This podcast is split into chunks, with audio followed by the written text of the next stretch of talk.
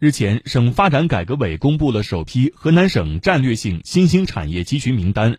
全省共有十五个入围其中郑州市有两个即郑州经济技术开发区新能源暨智能网联汽车产业集群郑州经济技术开发区高端装备产业集群。